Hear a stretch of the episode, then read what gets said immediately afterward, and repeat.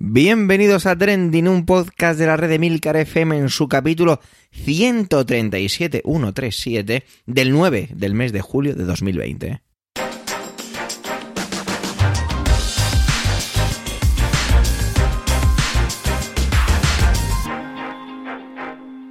Trending es un podcast sobre lo que pasa, sobre lo que ocurre, sobre las noticias que pueblan las redes sociales. Todo ello con opinión y siempre con ánimo de compartir. Por ello somos varias voces, aunque yo, Javier Soler, haga de presentador. Trending es tu podcast de noticias semanal. Adelante. Vamos a ir directamente al grano y empezamos con la primera intervención, con Manuel. Y es que Manuel ha vuelto a trabajar como narrador con público de verdad. Una afirmación un poco extraña, ¿no? A raíz de toda esta pandemia y todo lo que hemos vivido y estamos viviendo, se producen estas cosas raras, ¿no? Cosas que antes ni nos parábamos a pensar ni a valorar porque eran cotidiano, incluso es que de verdad no, no, parábamos a pensar en, el, en situaciones. Por ejemplo, esta. Vamos a ver qué nos cuenta sobre ello. Adelante, Manuel.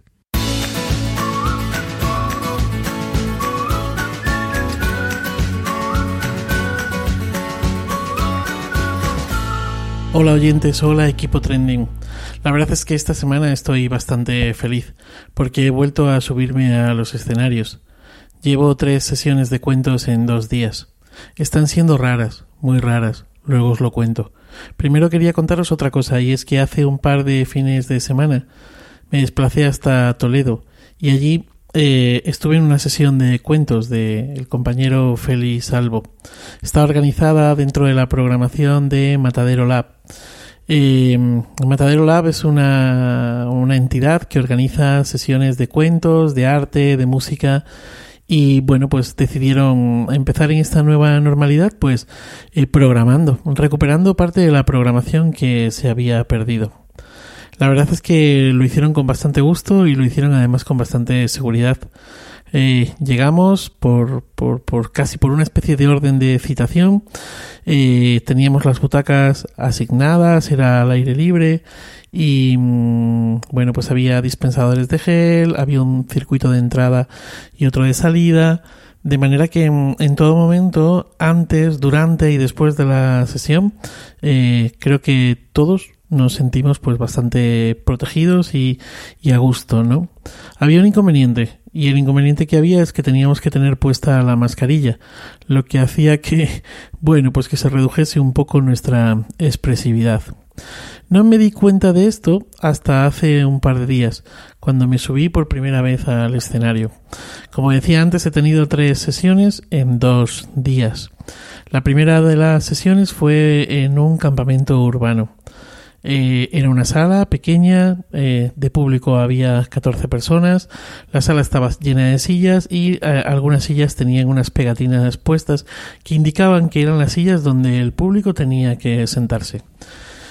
Era un grupo, como he dicho, reducido, em, niñas, niños de 8 a 13, 14 años y nada, pues mi compañera Carmen y yo, nosotros Legolas, colectivo escénico, que es nuestro nombre artístico, pues nos, subimos al escenario y comenzamos a contar. Lo primero es que la primera persona del público la teníamos a algo más de dos metros, cosa a la que no estábamos acostumbrados. Lo segundo es que había muchas sillas vacías y entre todas esas sillas vacías estaban ese grupito de niñas y niños, todos con su mascarilla y eh, bueno pues con unos ojos expectantes abiertos eh, que eran lo que teníamos que tomar como referencia, porque, porque poco más, la verdad es que poco más se podía tomar como referencia. La segunda sesión eh, ha sido bastante parecida fue también en un campamento urbano, una colonia urbana. En este caso lo que habían hecho era quitar del patio de butacas las sillas de manera que eh, solo quedaban aquellas sillas en las que podían sentarse.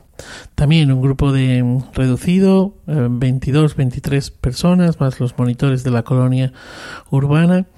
Y, mm, y, bueno, pues ocurrió exactamente lo mismo.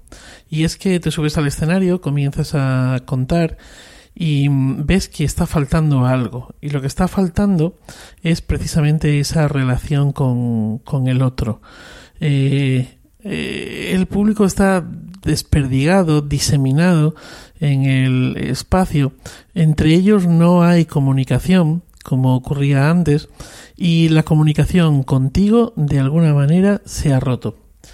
La tercera experiencia ha sido al aire libre, en una plaza, en la plaza mayor de un pueblo, en Marchamalo, que por cierto, su ayuntamiento ha decidido diseñar todo un verano cultural en el que apoyan pues a este sector que también ha sido castigado eh, por la COVID-19 el sector de la cultura y del que ya hemos hablado en alguna que otra ocasión. Bueno, aquí lo que ocurre es que es un espacio al aire libre, muchísimas eh, sillas, em, equipo de eh, sonido, etcétera, etcétera. Las sillas estaban colocadas sobre unos puntos verdes. Los puntos verdes indicaban las medidas de la distancia de seguridad, perdón. Y, y bueno, pues ocurría también una, esa cosa rara, ¿no? Esa cosa rara en la que em, las familias eh, están en torno a un grupo de sillas, pero manteniendo entre ellos esa distancia, todos con las mascarillas. Em, en algún momento he tenido la sensación en estas tres sesiones de estar contando a una especie de público zombie. Escuchaba a Pep Bruno, no sé si exactamente si fue Pep Bruno o Stevie Minguet, otro narrador oral, que hablaban de su experiencia con, público en directo en el que parecían maniquíes o maniquíes con, con mascarilla. Y la verdad es que es así, es así. Hay algo, o sea, está muy bien ¿eh? que hayamos vuelto otra vez a, a los escenarios y que empecemos contando para el público y que estemos ahí, y que estemos ahí, y sobre todo además también que estemos ganándonos eh, el poder pagar nuestras facturas, el poder comer, etcétera, etcétera. Pero hay algo que se ha roto, hay algo que se ha roto con, con todo esto, y es ese leer al público. Ahora leemos al público por encima de la mascarilla, leemos al público solamente con los ojos. Hoy, por ejemplo, contando un cuento que tiene una parte más bien de miedo, Sí que es cierto que había algún chiquillo que se ha encogido en la silla en la que estaba sentado y que eso de alguna manera también nos estaba dando la pista de lo que estábamos haciendo. Pero los que contamos cuentos sabemos perfectamente que nuestros espectáculos, nuestras sesiones, dependen mucho del público. Tenemos que leer al público, tenemos que escuchar al público, tenemos que respirar con el público y, y a partir de ahí eh, elaborar nuestro espectáculo. Generalmente llevamos espectáculos cerrados, pero con la posibilidad de que dentro de ese espectáculo cerrado el repertorio es amplio y podemos contar unas cosas u otras. Y lo que ocurre, lo que nos está ocurriendo, o al menos lo que nos ha ocurrido a Carmen y a mí, es que no estamos totalmente seguros de lo que estamos haciendo y llevamos muchos años en el oficio este de contar cuentos, ¿no? ¿Por qué? ¿Por qué no estamos seguros? Pues no estamos seguros porque porque antes tenías una respuesta absolutamente inmediata, una risa, una mirada, una sonrisa, eh, la posición del cuerpo, em, el, el, volverse al compañero, a la compañera, al papá o a la mamá comentar. Ahora todo eso, de alguna manera, al menos en estas tres sesiones que hemos realizado, eh, nos falta es un público que está presente, pero que yo diría que también está de alguna manera ausente. Es un público maniquí, es un público zombie, es un público que una mascarilla y probablemente también el miedo han eh, mutilado de alguna manera. Aún así, insisto, debo de estar agradecido por haberme vuelto a subir a los escenarios y haber recuperado pues una parte importante de mi vida pero hay algo, hay algo que se ha roto, hay algo que se ha, desaparecido y que no sé, que tendremos que empezar a intentar leer de otra manera al público. Nada más, eh, si acuden a algún espectáculo, eh, pues si quieren comentar algo, bienvenidos serán esos comentarios.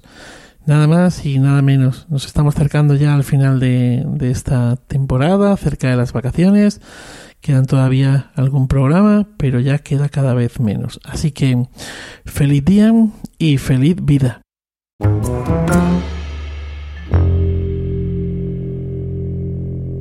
Milcar vuelve, como ya ha hecho en hace no demasiado tiempo, a viajar a Brasil. Y es que el presidente de este país, valoración personal, es todo un personaje, eh, va a quedar siempre para el recuerdo sobre su gestión y sus declaraciones previas al coronavirus y resulta que ahora este caballero pues ha dado positivo. Adelante, Milcar.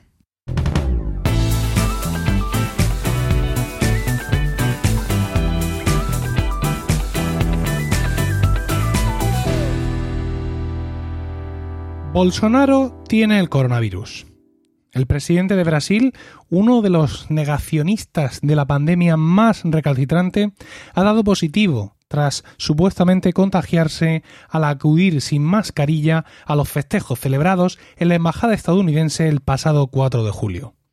Bolsonaro informó en persona a la prensa en una declaración en persona mmm, contra el periodista que sujetaba el micrófono ahí, uno contra uno, micros en mano, tras lo cual lo primero que hizo fue quitarse la mascarilla para saludar y seguramente ver si de paso se llevaba alguno por delante. Sin abandonar su línea de acción y pensamiento, horas después del anuncio, puso un vídeo suyo en Facebook, tomando en directo hidroxicloroquina y eh, ha cargado también, por cierto, contra los que hablan mal de dicho medicamento, indicando que se encuentra muy bien y que lamentablemente para ellos vivirá mucho tiempo. De hecho, dice que tomó la primera dosis a las 5 de la tarde y que ya por la noche se encontraba muchísimo mejor. Bueno. Eh, es curioso porque al mismo tiempo la Organización Mundial de la Salud ha cancelado finalmente las pruebas con este dudoso medicamento al salir ya de toda duda sobre su efectividad y conveniencia. Por cierto, Donald Trump otra mente privilegiada de nuestro tiempo, también afirmó estar tomándosela de manera preventiva y regular. Las últimas cifras de Brasil elevan a 67.000 los muertos y a 1.700.000 millones los contagiados. Son unas cifras que seguramente cuando escuchéis este capítulo de Trending ya estarán desactualizadas, porque al igual que ocurre en los Estados Unidos, cada día se supera la cifra récord del día anterior. Dado el habitual desprecio del presidente por las medidas más básicas de seguridad, se estima que Bolsonaro podrá contribuir o puede haber incluso contribuido ya a estos números contagiando a otras 76 personas que están pasando las pertinentes pruebas. De hecho, existe un fallo judicial de hace una semana o dos donde un juez le indicó a Bolsonaro que le multaría si le volvía a ver aparecer en público sin la mascarilla. Podría decir que espero que Bolsonaro muera. Pero no me quiero meter en líos. Helio Schwarzman, un columnista del periódico Fola de Sao Paulo, tituló así su último artículo de opinión, seguramente pues cimentándolo en todas estas cosas que estamos comentando, ¿no? Es decir, en el negacionismo por parte de Bolsonaro, en su actitud obstruccionista con respecto a los gobernadores y alcaldes que sí quieren eh, tomar medidas y, todo este tipo de, de historias. El ministro de Justicia, le ha abierto una investigación eh, contra él, incluso citando los artículos de la ley de seguridad que al parecer podría haber eh, vulnerado este periodista, titulando de esa forma su columna. Eh, todos creo que podemos tener una opinión sobre cómo han reaccionado nuestros gobernantes. Una opinión que, bueno, puede estar fuertemente sesgada por nuestra ideología o preferencias políticas porque Mm, bueno, pues somos humanos y es imposible desafectarnos de todas estas cosas, ¿no? Eh, o, al revés, puede estar directamente influenciada por nuestra experiencia profesional y familiar con la pandemia, o ni siquiera hace falta eso. Es decir, por mucho que tú seas del partido político fulanito que gobierna en tu ciudad, en tu comunidad autónoma o en tu país, si estás viendo las circunstancias y crees que tu gobierno no lo está haciendo bien, pues seguramente sales ahí a, decirlo sin ningún tipo de problemas, ¿no? En ese sentido, pues podemos pensar que Pedro Sánchez lo ha hecho fatal, que la gestión de Isabel Díaz Ayuso en la Comunidad de Madrid ha sido torpe o que el alcalde de nuestra ciudad pues no ha estado a la altura de las circunstancias. Sin embargo, yo tengo una digamos una sensación personal mm, con respecto a los políticos de cualquier signo en, en mi país, en España, ¿no? Es decir, tanto eh, del gobierno de España como de todas las comunidades autónomas, sean del signo político que sean. Y es que yo creo, sinceramente, que han tratado de hacerlo lo mejor posible, con mayor o menor tino, con mejor o peor criterio, pero que su intención ha sido eh, tratar de hacerlo lo mejor posible, ¿no? Es decir, ante, conforme han ido reconociendo mm, quizás reconociendo no es la palabra correcta, porque da la sensación de que antes no lo querían conocer. Más bien, según han ido conociendo la gravedad de la situación, han tratado de interpretar lo mejor posible la información que les llegaba y han tratado de hacerlo, insisto, lo mejor posible, ¿no? Eh, en muchas ocasiones se han hecho entrevistas a científicos del Consejo Superior de Investigaciones Científicas que, ante las insistencias de los periodistas para ver si los pillaban en un renuncio del gobierno lo ha hecho mal o el gobierno no cerró a tiempo aquello o no dijo aquello a tiempo lo otro, pues claro, estos científicos siempre han dicho, con la información que tenemos hoy, efectivamente se actuó tarde, pero con la información que teníamos entonces, pues se hizo lo que se tenía que hacer. Pero vamos, en general hemos visto siempre a nuestros políticos haciendo pues todo lo que estaba en su mano, insisto, de forma más o menos acertada, tomando en ocasiones decisiones muy complicadas, mm, quizá no con todos los, los elementos para tomar las decisiones correctas, incluso equivocándose y tomando decisiones pues que en su momento pensaban que las, las que tenían que tomar, pero siempre teniendo, eh, digamos, muy presente la gravedad de la situación. Los esfuerzos políticos de Bolsonaro por contra, se han centrado últimamente en diluir la efectividad de la recién aprobada ley sobre el uso de mascarillas en Brasil, al vetar los artículos que exigían su uso obligatorio en comercios, templos religiosos y escuelas. Asimismo, ha vetado cláusulas que obligan a los poderes públicos y a las empresas a distribuir máscaras a la población más vulnerable y a los trabajadores de dicha empresa de forma gratuita. Desde mi punto de vista, lo más llamativo, las iglesias. Las iglesias, porque esto ha sido, digamos, eh, una influencia directa, una, una petición de las iglesias evangélicas. Recordemos que la iglesia evangélica ha sido un lobby importantísimo en la elección de Bolsonaro como presidente. Y ya para rematar también, ha vetado el uso de las mascarillas en las cárceles. Quizá es una forma de disminuir drástica y rápidamente a, esa, a una gran parte de la afinada población penitenciaria brasileña. Así que, pues, viendo estos esfuerzos de Bolsonaro, pues lo mismo sí, ¿no? Lo mismo, me olvido de la prudencia y acabo esta intervención como tituló Schwarzman su artículo, diciendo que espero que Bolsonaro muera.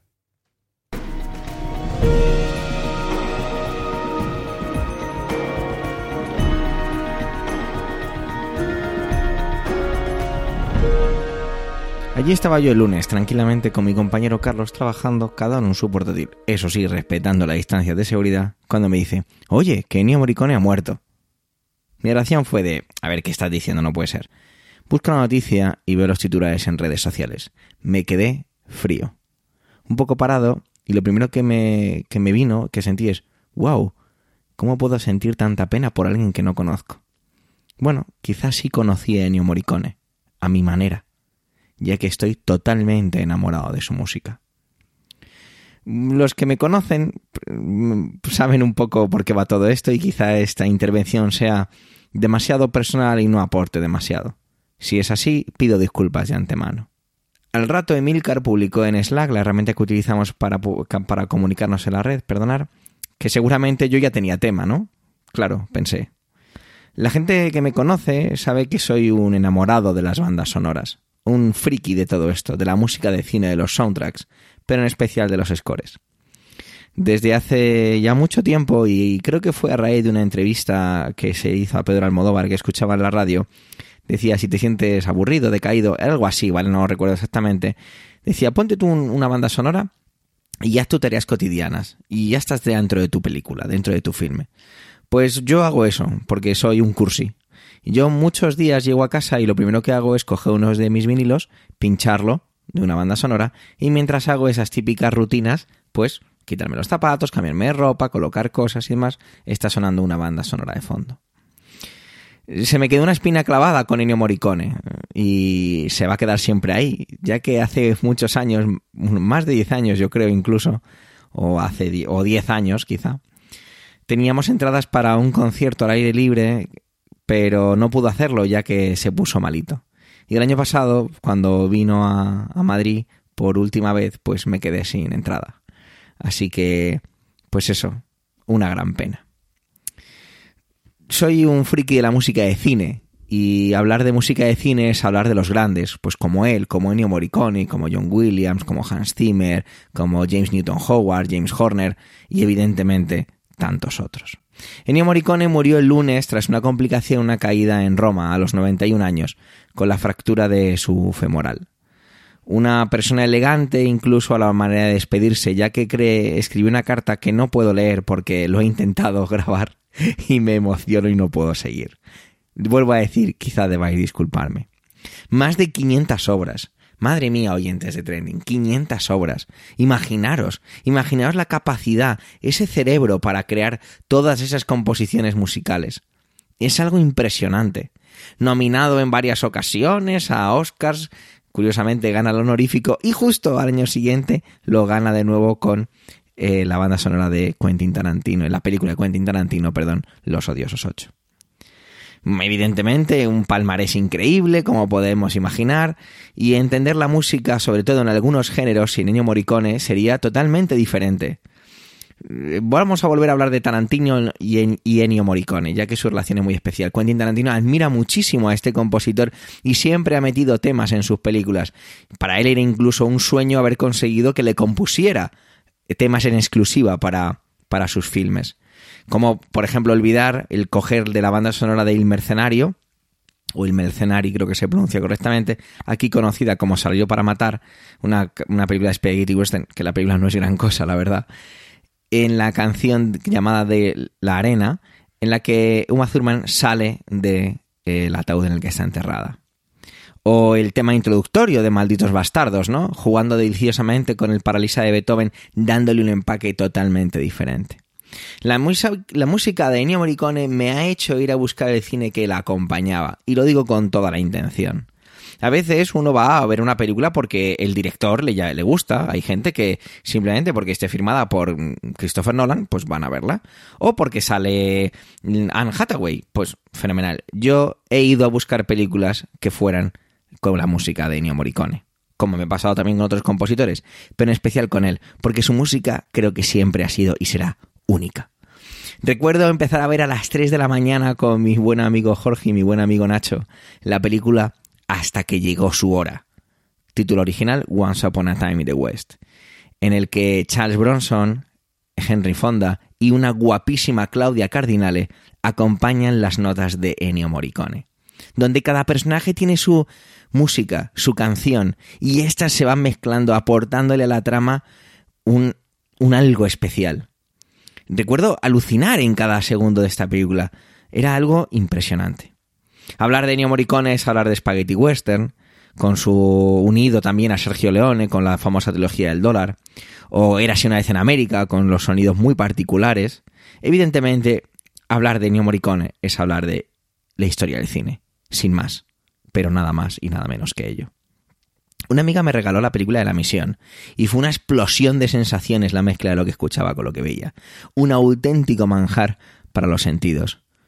Eso es cultura. Pero lo grande de este compositor no solo se queda en lo anterior, ya que podía y, y pudo y lo hizo componer para diferentes géneros sin despeinarse. Por ejemplo, hablábamos del spaghetti western, pero teníamos también drama, fantasía, Red Sonja, por ejemplo, aquí llamada El Guerrero Rojo, nada más y nada menos que una película de fantasía. Pero bueno, ahí no nos, ahí no nos quedamos, saltamos. Ciencia ficción, La cosa de John Carpenter.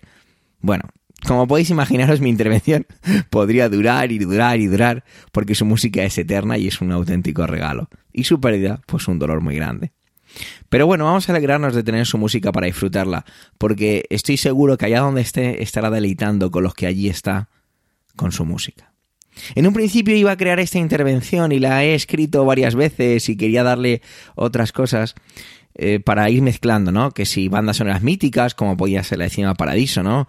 Otra película deliciosa y que en esa carta que ha escrito le dedicaba unas, unas frases en especial al director de ese film. O Los Intocables de Elliot Ness. Incluso algunas que ya he comentado, ¿no? En esa intervención, pero, pero no, solo voy a dejar un trocito en la despedida de esa intervención. Eh, si me aceptáis un consejo, solo uno, ¿vale? Escuchar la banda sonora que he comentado de Il Mercenari, la de Salario para Matar. Eh, no cometeré la imprudencia de decir que es su mejor banda sonora, porque sinceramente no lo creo, porque creo que todas tienen algo muy especial. Pero no sé por qué, desde que me enteré de su muerte, he estado escuchando esta banda sonora en particular casi en bucle.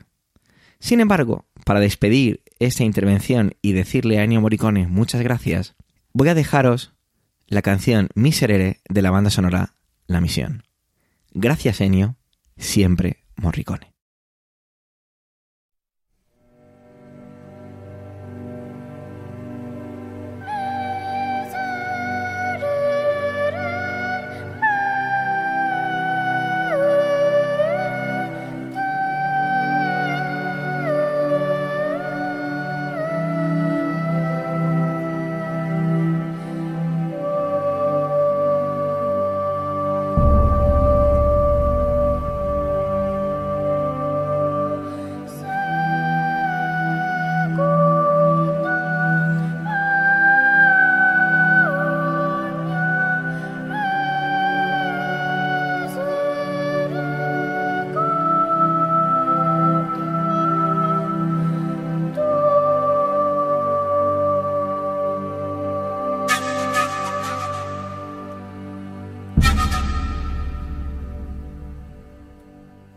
Gracias por vuestro tiempo, gracias por querer escucharnos en este capítulo centésimo trigésimo tercero.